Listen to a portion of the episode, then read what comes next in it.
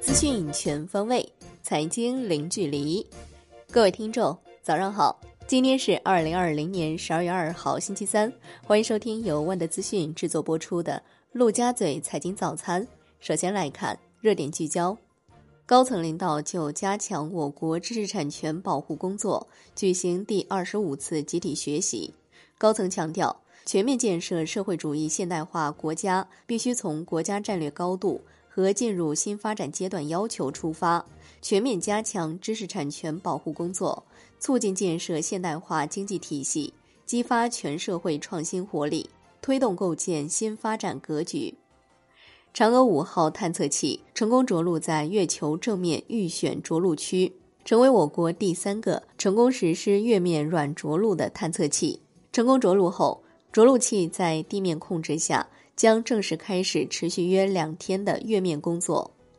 来看环球市场，美国三大股指集体收高，道指收涨百分之零点六三，盘中一度重回三万点之上。纳指涨百分之一点二八，标普白指数涨百分之一点一三，纳指和标普白指数创收盘新高。苹果、旅行者集团涨超百分之三，领涨道指。中概股新能源汽车大跌，小鹏汽车跌超百分之十一，蔚来跌超百分之十。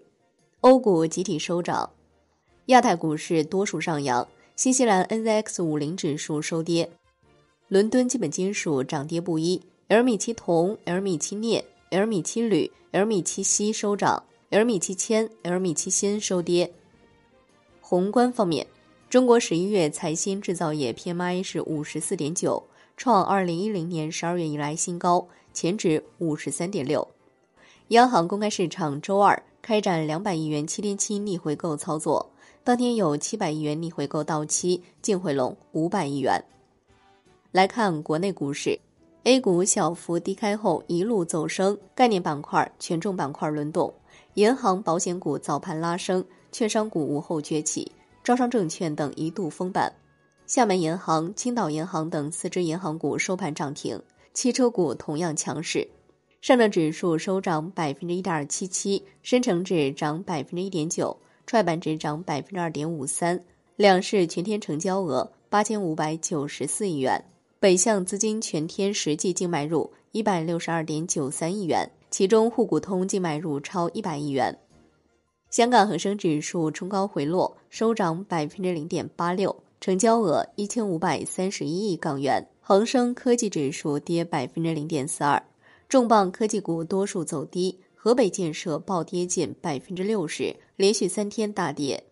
新一轮的全市场退市制度改革方向逐渐明朗。规则有望近期落地。接近监管部门人士透露，退市新规将吸收借鉴科创板、创业板试点退市改革经验，优化退市标准和程序，拓宽多元退出渠道。预计近期会推出并对外征求意见。香港特区行政长官林郑月娥表示，针对将未有盈利的生物科技公司纳入互联互通范围，有新进展。估计合资格公司一个月后可纳入股票标的范围，并通过沪深港通进行交易。香港交易及结算所有限公司宣布正式成立可持续及绿色交易所 Stage。Stage 为亚洲首个多元资产类别可持续金融产品平台，支持全球不断增长的可持续金融发展需求。科创板上市委公告，上升电子。正贤电器首发过会。楼市方面，深圳市税务局回应网络房地产税开征传言，该消息纯属谣言，请广大市民勿信谣传谣。有着深圳网红盘之称、出现万人摇号、众筹打新等情况的华润城润喜发布了一封名为“房住不炒”的倡议。华润置地表示。针对深圳房地产市场的大新热现象，不排除政府相关监管部门出台相关政策举措，以保障“房住不炒”政策落地。来看国际股市，美国药企辉瑞与合作伙伴 BioNTech 寻求欧洲监管机构批准其新冠疫苗上市，有望在年底前获批。小鹏汽车十一月总交付量达到四千二百二十四台。同比增长百分之三百四十二，一到十一月累计交付两万一千三百四十一台，同比增长百分之八十七。小鹏 P7 单月交付量两千七百三十二台，环比增长百分之三十。自今年六月底启动规模交付以来，已累计交付一万一千三百七十一台。小鹏 G 三单月交付一千四百九十二台，环比增长百分之五十九，创二零二零年新高。海外方面，经合组织预计，二零二零年全球 GDP 增速负百分之四点二，此前预期为负百分之四点五。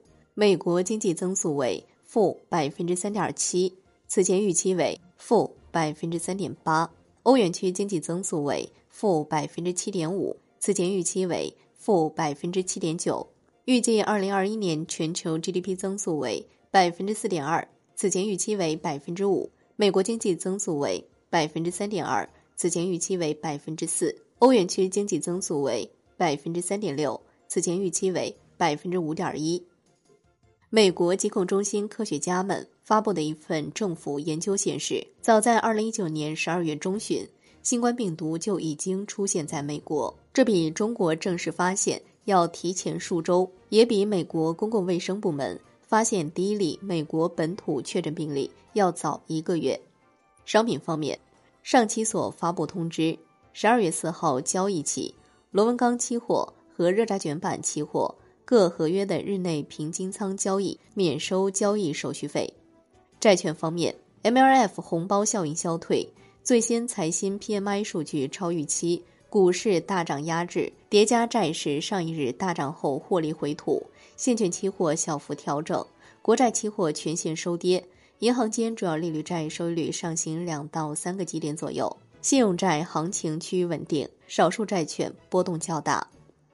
据中债网公布的地方债发行文件，广东省拟发一百亿元支持中小银行发展专项债券，本质债券为新增专项债券，期限为十年。存续期第六到十年，也就是二零二六至二零三零年，每年按发行规模的百分之二十及二十亿元偿还本金，利息按半年支付。这是地方首次公布此类债券的具体发行计划。